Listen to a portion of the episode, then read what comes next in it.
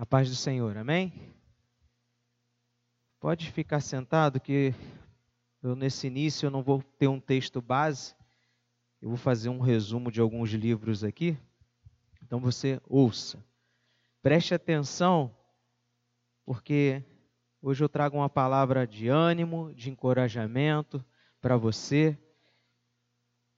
E que o seu coração, assim como o presbítero Eduardo orou, esteja aberto, disposto a receber a semente, a palavra do Senhor. Certo de que não sou eu que falo, mas é o Senhor que tem palavra para nós nessa manhã. Amém? Feche os seus olhos. Deus Todo-Poderoso, eu te louvo, eu te bendigo, porque tu és o nosso Deus e Senhor. Tu és o Deus dessa igreja, o Senhor desta igreja, Senhor. E tu tem nos abençoado, tu tem nos alimentado, Pai, através do que temos ouvido aqui na tua casa. Obrigado, Senhor, porque o Senhor tem cuidado de nós. A cada manhã o Senhor tem cuidado de nós. Mesmo, Pai, que os nossos olhos não vejam, mesmo, Senhor, que as circunstâncias aos nossos redor, Senhor, não sejam favoráveis, Senhor, mas o Senhor tem cuidado de nós, Pai. Eu creio nisso. Tu és o Senhor dos senhores, tu és o Deus que não falha, que não muda, e certo, Senhor amado, que o Senhor cuida de cada um de nós. Muito obrigado, Senhor, muito obrigado. Mais uma vez eu te peço, usa-me, Pai, nesta manhã para trazer essa meditação, que o teu povo seja alimentado mais uma vez, Pai, que não seja as minhas palavras, que não seja eu falando, Senhor, mas o Senhor falando através de mim para o teu povo nessa manhã. É o que eu te peço e te agradeço. Amém? Então, nesta manhã, nós vamos ver que nem sempre momentos de calmaria vão nos garantem que tudo está bem. Amém? Então, nem sempre, quando tudo está calmo, é porque tudo está bem. Que ouvir e obedecer à voz do Senhor nos livra de práticas que o desagradam. E que nem sempre quantidade ou número é importante para o Senhor. Amém? Então, nós sabemos que o povo de Israel, através da liderança de Moisés, foi liberto do cativeiro egípcio. E esse homem, Moisés, liderou mulheres, homens, pessoas através do deserto, com o objetivo de chegar à terra prometida. Amém? Sabemos que durante esse trajeto, durante essa jornada, o povo enfrentou perseguições, enfrentou fome, sede, e em todos esses momentos, a mão do Senhor estava pronta para socorrer. Amém? Como? Ele abriu o mar vermelho, ele enviou o maná e as codornizes, fez brotar a água da rocha e tantos outros milagres que a gente lê na palavra do Senhor preservando as roupas, preservando os sandálias daquele povo durante 40 anos. Vimos também que esse povo, assim como nós, nem sempre estava grato pelo cuidado dos Deus e satisfeito com a, com a situação de estar vivendo e passando por aquele deserto. E por muitas vezes, esse povo iniciava uma tentativa de assumir o controle, tomando atitudes que pareciam melhor para eles naquele momento. Amém? Lembrando que esse tempo prolongado no deserto foi devido justamente a atitudes deles, né? Mas foi justamente esses motivos que acabaram adiando a chegada na terra prometida. Amém? o Senhor aprove eliminar daquela, daquele, daquela caminhada, daquela jornada, uma geração mal agradecida, uma geração que, como a gente lê na palavra de Deus, não se conformava de, apesar de ter tido uma vida de escravidão no, no Egito, de estar ali no deserto, passando por privações, ele preferia está lá no Egito comendo e se alimentando de coisas diferentes do que ele tinha ali no deserto para se alimentar, e fora as outras coisas, né? Então, aprove ao Senhor eliminar toda essa geração. Durante toda essa peregrinação, nós vimos o Senhor corrigindo e, ao mesmo tempo, cuidando desse povo. E o Senhor nunca os desamparou. Eles foram sustentados e ensinados durante toda essa jornada. Amém? Mas a história não termina no deserto. O objetivo era o quê? Possuir a terra prometida. Uma terra, como nós lemos, que manava leite e mel. E o Senhor permitiu que a geração que nasceu durante esses 40 anos de caminhada, nasceu e cresceu, né, chegasse diante dessa terra, bem ali de frente, sendo separado só através de um rio. Nesse momento da história, surge um novo líder que tinha a missão de conquistar aquela terra, de se apossar daquela herança dada pelo Senhor. E ele buscou em Deus as respostas para os seus questionamentos, a orientação de como agir diante dos desafios que estavam por vir. Da mesma forma que o Senhor cuidava de Moisés, também foi assim com Josué. E uma a uma as cidades foram conquistadas e a promessa sendo cumprida. Amém? Isso aqui que eu contei para vocês é só um resumo do resumo, do resumo, do resumo do que você vai encontrar lendo Êxodo, Levítico, Números, Deuteronômio, Josué, Juiz e assim vai. Então, se você quiser saber detalhes por detalhes, os personagens todos, leiam esses livros. Amém? Com o passar dos anos, depois que eles se apossaram das terras, as guerras foram diminuindo e os momentos de paz foram se intensificando. Mas o Senhor ele tinha deixado instruções bem claras de como agir quando eles entrassem na terra, o que, que eles deveriam fazer, para que problemas futuros fossem evitados. Uma delas era que toda, uma das instruções, né, era que toda a terra que fosse conquistada, aquela população daquela cidade deveria ser dizimada. A população deveria ser dizimada. As casas e os despojos, não. De algumas, não. Poderiam ser usados para que eles mesmos pudessem morar ali e habitar. Mas o povo tinha que ser dizimado. Ah, mas o Senhor é muito mal. Esse o povo de Israel chegava numa terra que não era não era que foi ele que levantou as casas, não foi ele que fez nada, e chega lá, mata todo mundo e vive nas terras, toma posse.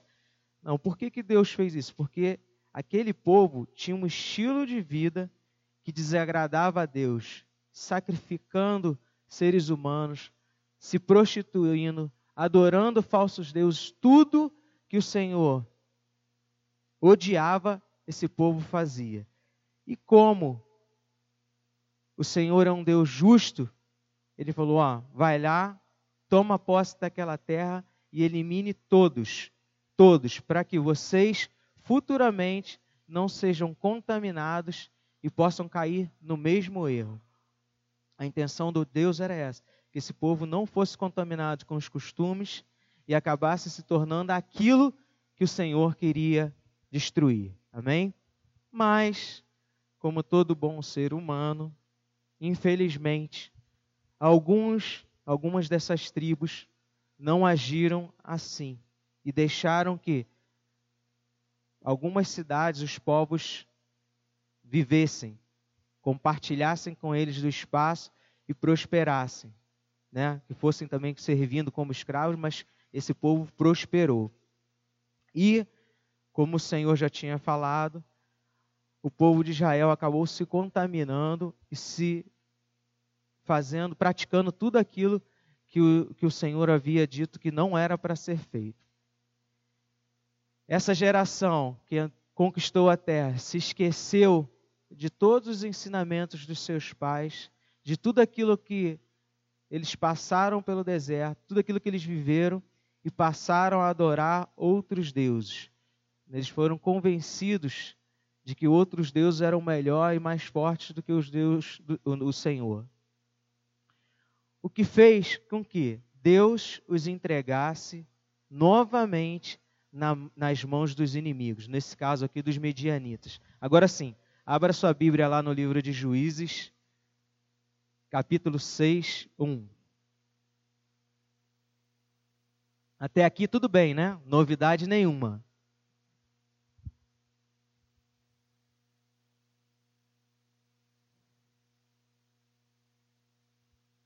Juízes 6:1. Só para confirmar isso que eu falei com vocês.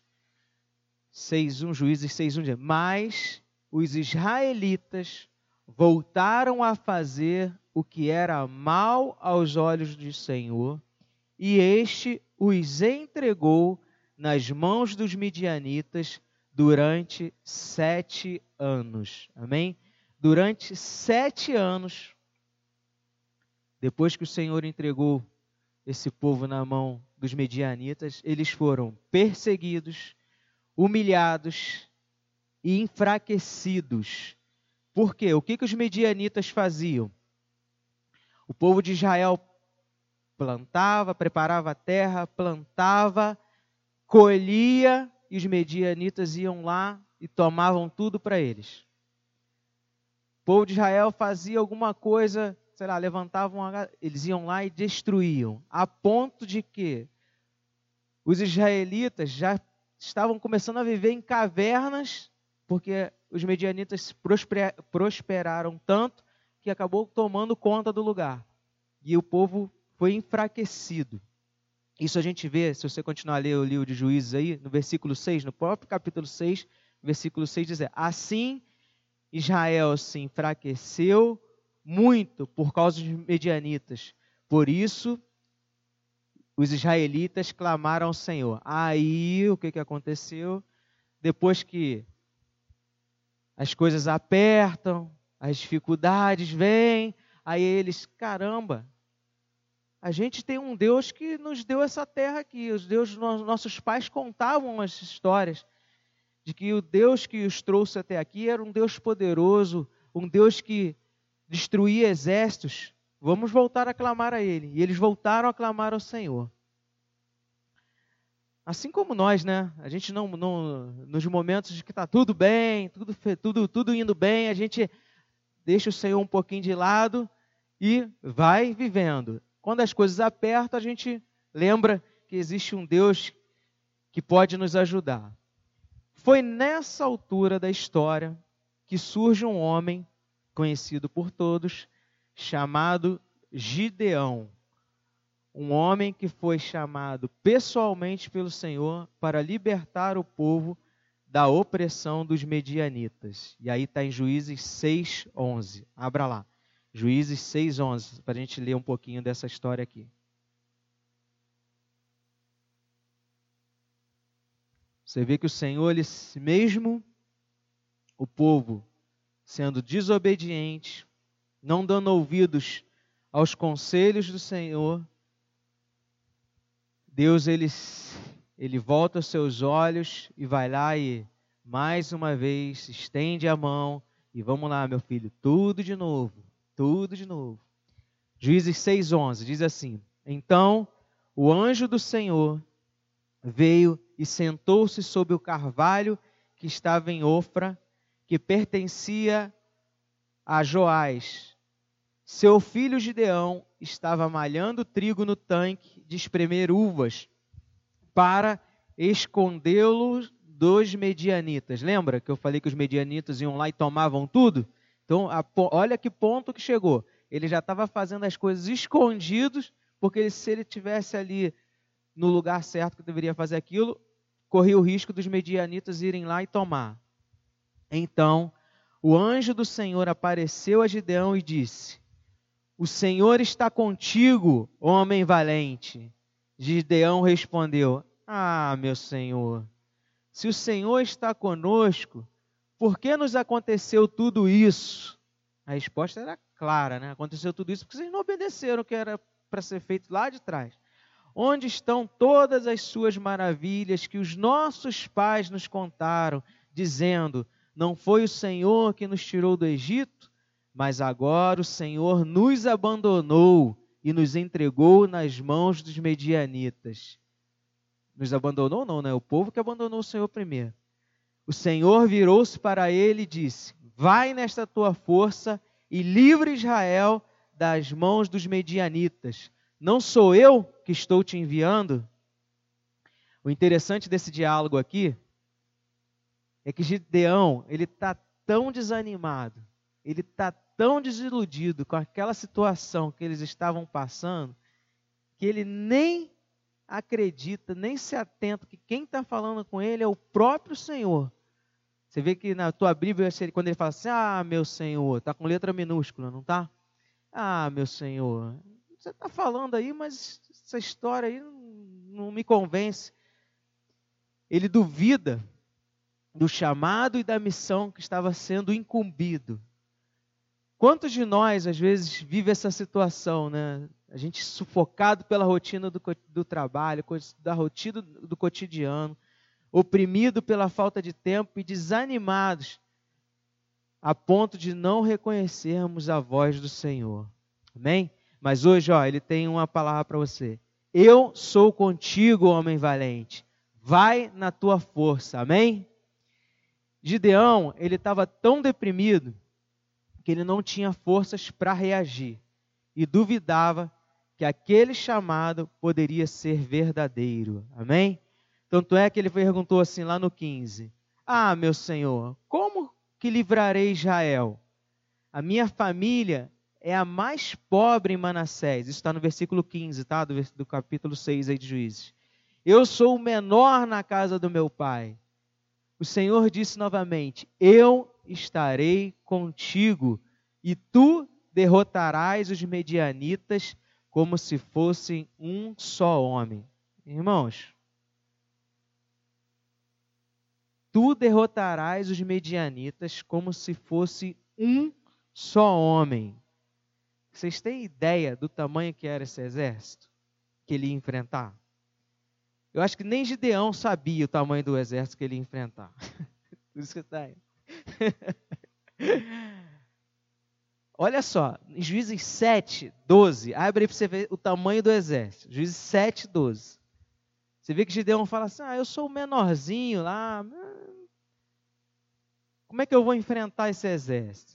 Juízes 7 diz assim: ó, 7, 12. Os medianitas, os amalequitas e todos os povos do leste cobriam o vale como uma multidão de gafanhotos, e os seus camelos eram inumeráveis, como areia na praia do mar. Olha o tamanho disso, gigantesco. E o Senhor fala para ele: rapaz, tu vai derrotar esse exército como se ele fosse uma só pessoa. Só você sozinho. Uhul, como é que eu... Depois que Gideão ouviu essas palavras, aí Gideão, né, como todo bom ser humano, duvidando, falou assim: para ter certeza de tudo isso que eu ouvi, eu vou pedir um sinal. Vou pedir um sinal. Lá no juízo, aí volta para o juízes 6,17. Aí ele falou: Ó, eu vou lá, vou voltar lá para minha casa, vou preparar um, uma oferta aqui, vou trazer aqui você, você ter um sinal. E Gideão, 6,17. E Gideão continuou: Se tenho machado favor aos teus olhos, dá-me um sinal de que és tu que falas comigo. Peço-te que não saias daqui até que eu volte trazendo a minha oferta e a ponha diante de ti. E ele disse: Esperarei até que volte. Gideão, olha, você vê que se ele, se ele tivesse certeza que era o Senhor que estava ali, ele não tinha falado: Senhor, fica um pouquinho aqui que eu vou ali preparar um negócio e volto. Até esse momento, ele, ele, ele ainda não acreditava naquilo que ele estava ouvindo e ele se sentia incapaz de realizar aquela missão que o Senhor estava entregando em suas mãos. Irmãos, creia, creia somente e obedeça a voz do Senhor. Amém? Se você tem certeza de que é Deus que está falando com você, ouça, creia e obedeça. Amém? Então lá, Gideão foi lá, preparou a oferta e voltou até o carvalho. E só depois disso que ele caiu em si. Sabe por quê? Versículo 19 do capítulo 6. Então Gideão entrou e preparou um cabrito e fez bolos sem fermento com um efa. Efa era uma medida lá de farinha. Pôs a carne num cesto e o caldo numa panela, trouxe tudo para fora e ofereceu-lhe debaixo do carvalho. A Bíblia não diz quanto tempo que ele levou, por exemplo, mas ele deve ter levado uma, uma quantidade razoável de horas aqui é, trouxe tudo para fora e ofereceu debaixo do carvalho. Mas o anjo de Deus lhe disse: Pega a carne e os bolos sem fermento, coloca-os sobre esta rocha e derrama o caldo por cima deles. E assim ele fez. E o anjo do Senhor estendeu o cajado que tinha na, na mão e com a ponta tocou a carne e os bolos sem fermentos. Então Subiu o fogo da rocha e consumiu a carne e os bolos sem fermento. Em seguida, o anjo do Senhor desapareceu. Então ele fez igual um ninja. Tchum! Subiu a fumaça, sumiu. Quando Gideão viu isso, né, ah, lá no 22, quando Gideão viu que era o anjo do Senhor, e agora ele, com letra maiúscula ele fala: Ai de mim, Senhor Deus, eu vi o anjo do Senhor face a face. Aí, na continuação, ele, acho que ele escuta uma voz assim, ó. Porém, o Senhor lhe disse, porque se ele já tinha sumido, né, porém o Senhor lhe disse, ele só escuta a voz. Paz seja contigo, não temas, não morrerás. Depois disso, Gideão, você imagina a cena, né? Como que ele ficou ali? Ele deve ter ficado ali alguns horas ali, caramba, o que, que aconteceu aqui? Ele recebe uma ordem do Senhor. O Senhor fala para ele: ó, vai lá no altar que seu pai levantou para Baal e destrói. Aí Gideão vai lá à noite e, e destrói aquele altar. Ele não quis fazer de dia porque ele ficou com medo, né? Se eu for de dia, o pessoal vai ver eu destruindo esse altar aqui, esse vilarejo todo aqui adora esse Deus, eu, eu desse falso Deus, eu vou destruir ele à noite e aí ninguém vai me, me ver. Só que a gente nesse mundo não faz nada às escondidas. Teve uma galera que viu e foi lá na casa do, do pai de, de, de, de Gideão e falou: Ó, seu filho derrubou o altar a Baal e nós queremos a cabeça dele. Traz ele aqui para fora para a gente matar Gideão. Aí o Senhor usa o pai de, Gideão e ele fala assim: olha só, se Baal fosse Deus mesmo, aquele Deus com letra maiúscula, ele teria impedido dele destruir o altar. Por que, que ele não impediu? Ele tinha que ter impedido. Se ele não impediu, então ele é um Deus fraco. E outra coisa, se alguém tocar a mão no meu filho, amanhã não amanhece vivo.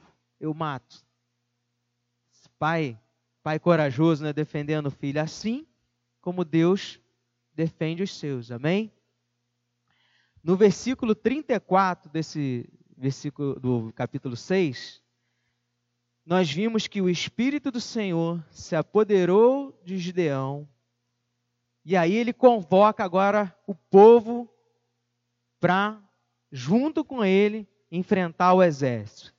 Aí ele vai, manda carta, manda os amigos dele chamar, ó, a gente está preparando aqui um exército, porque o Senhor me deu uma missão de enfrentar os medianitas e a gente ser liberto dessa opressão, desse cativeiro que a gente está vivendo, desses sete anos que a gente tem passado sufoco. Aí, mais ou menos ali pelo que diz na Bíblia, ele conseguiu reunir 32 mil homens, mais ou menos. 32 mil. Mas aí, o que, que acontece? O Senhor, ele age de formas que a gente não entende. Ele age de forma que a gente não entende. Juízes 7, 2. Olha o que, que o Senhor fala para ele. Ele deve ter pensado assim: pô, se o Senhor falou que um, o exército de, lá do inimigo vai ser tão fácil de retar que vai parecer que é um, pô, eu com 32 mil vai ser moleza. Aí no 7,2, o Senhor disse a Gideão: O povo que está contigo é grande demais para, entregar, para eu entregar os medianitas em suas mãos, para que Israel não se glorie contra mim, dizendo: Foi a, no, a minha, é, dizendo, foi a minha própria mão que me livrou. Vai e anuncie o seguinte ao povo: Quem for covarde medroso, volte e retire-se do monte Gileade. Irmãos, então 22 mil se retiraram e 10 mil ficaram. Você imagina a cena. Gideão vai lá, fala: Ó, tem uma palavra para vocês aqui, do Senhor. Quem tiver medo, quem é covarde e não está com coragem de enfrentar isso, pode voltar para casa. Pode voltar para casa que o Senhor vai nos sustentar. Irmãos, foram dois terços dos homens. Dois terços desse exército era covarde. Você tem ideia? Se pelo menos esses dois terços foram, iam cansar o inimigo, né? Que o pessoal ia lá cansar de tanto matar os, os, esses, esses 22 mil que foram embora, que ajudava quem tinha ficado ali para combater. Mas não, foram embora. Mas você pensa que não podia ficar pior? Podia. Nos nossos olhos, nas na, na, na nossas limitações. 7,4. O Senhor disse também a Gideão: Ainda são muitos. Faze-os descer à beira da água, e ali separarei os que ficarão contigo. E se eu disse: Este irá contigo, ele irá. Mas se eu disser, este não irá contigo, ele não irá. Agora olha só, você sabe qual foi o método que o Senhor usou para escolher esses homens? Olha, ele deixaria qualquer funcionário de RH com ciúme, com inveja da, da, da metodologia que ele usou. Ele simplesmente, ó, 7,5. Olha só o que, é que ele faz. Gideão fez descer o povo à beira da água. Então o Senhor disse, lhe disse: Todo aquele que lamber a água com a língua, como faz o cão, tu separarás de um lado, e todo aquele que se ajoelhar para beber, colocarás do outro lado. Os que lamberem a água, levantando a mão à boca, foram trezentos homens, mas todo o resto do povo se ajoelhou para beber.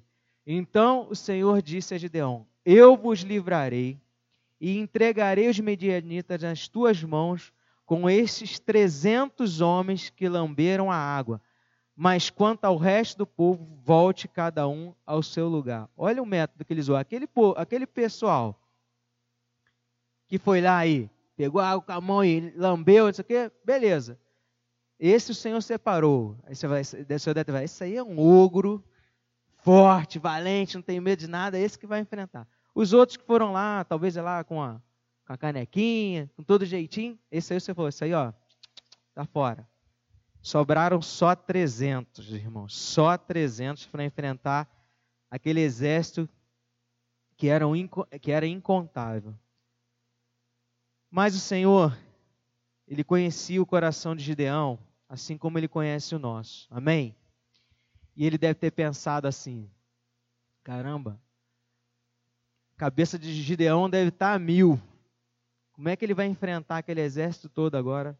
Ele tinha mais de 30 mil homens, agora ele só está com 300.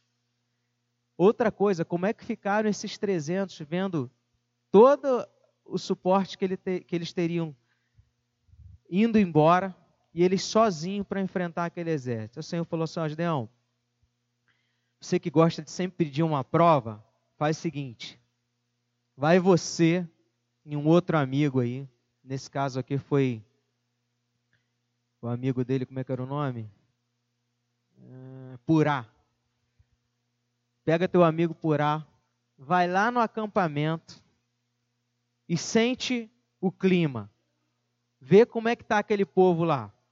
você vai ter certeza que eu os entreguei nas suas mãos. Aí Gideão vai lá, à noite, no meio do, do exército inimigo, e ele escuta um pessoal conversando, e o pessoal estava apavorado, porque eles tiveram um sonho, e o sonho, eles contavam que o exército de Gideão matava todo mundo, que eles eram destruídos. E eles estavam apavorados.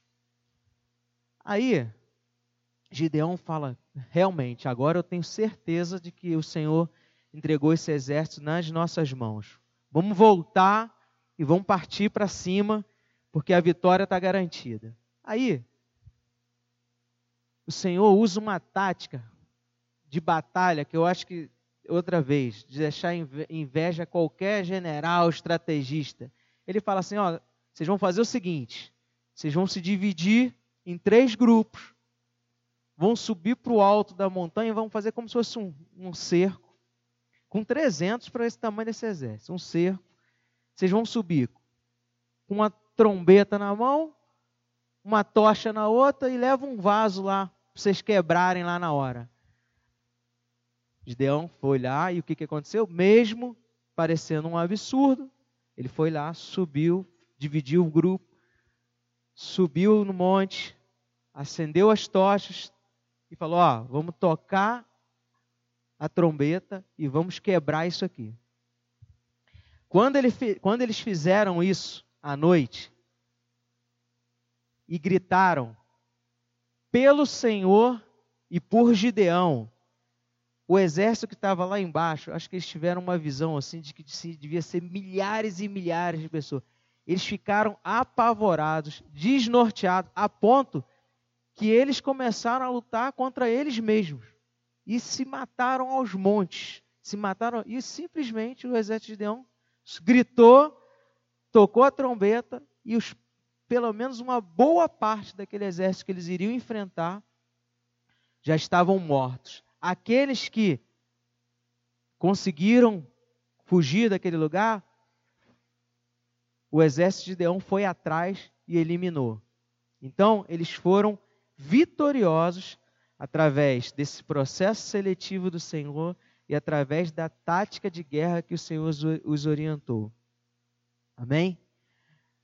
Quando o exército inimigo ele foi surpreendido pelos gritos e o barulho dos vasos sendo despedaçados, como eu falei, eles entraram em pânico e começaram a brigar entre eles.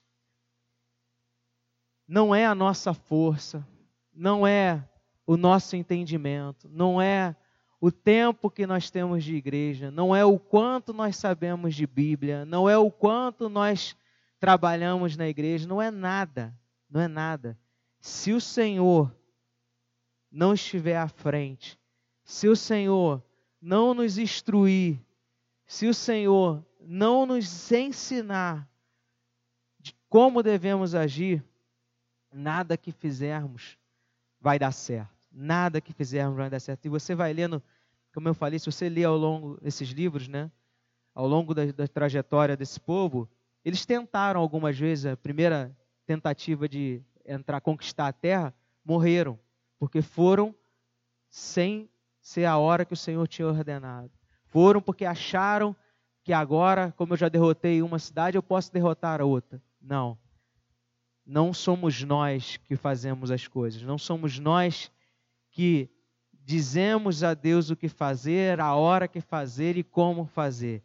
É Ele que determina tudo, é Ele que nos concede tudo.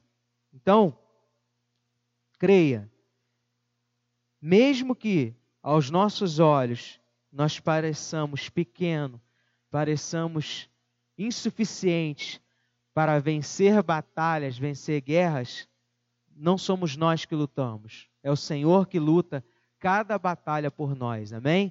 Independente do tamanho do gigante, independente do tamanho do inimigo, é o Senhor que batalha por nós, amém? Então, concluindo, quando tentamos fazer as coisas das, da nossa maneira, ao invés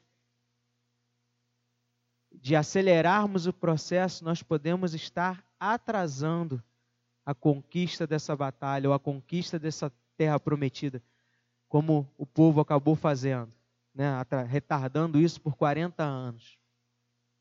Outra coisa, mesmo que esse tempo esteja durando mais do que você imaginava, não perca a sua fé, a ponto de você não mais reconhecer a voz do Senhor. Amém?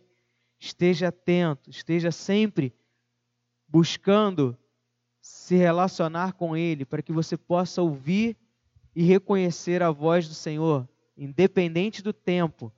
Ele sabe o momento exato da gente avançar, da gente esperar, da gente conquistar. Amém? Outra coisa importante, não deixe de obedecer a nenhuma ordem de Deus. Mesmo que você não entenda a tática, mesmo que você não entenda o propósito, faça. Se você tem certeza que aquilo foi o Senhor que pediu, aquilo que o Senhor ordenou, faça. Amém? Não olhe o tamanho do exército, não olhe o tamanho da montanha a ser escalada, não olhe o tamanho do desafio. O nosso general é Cristo, o nosso general é Deus e ele nunca, nunca, nunca perdeu nenhuma batalha. Amém? Ele que peleja por nós, ele que guerreia por cada um de nós. Amém?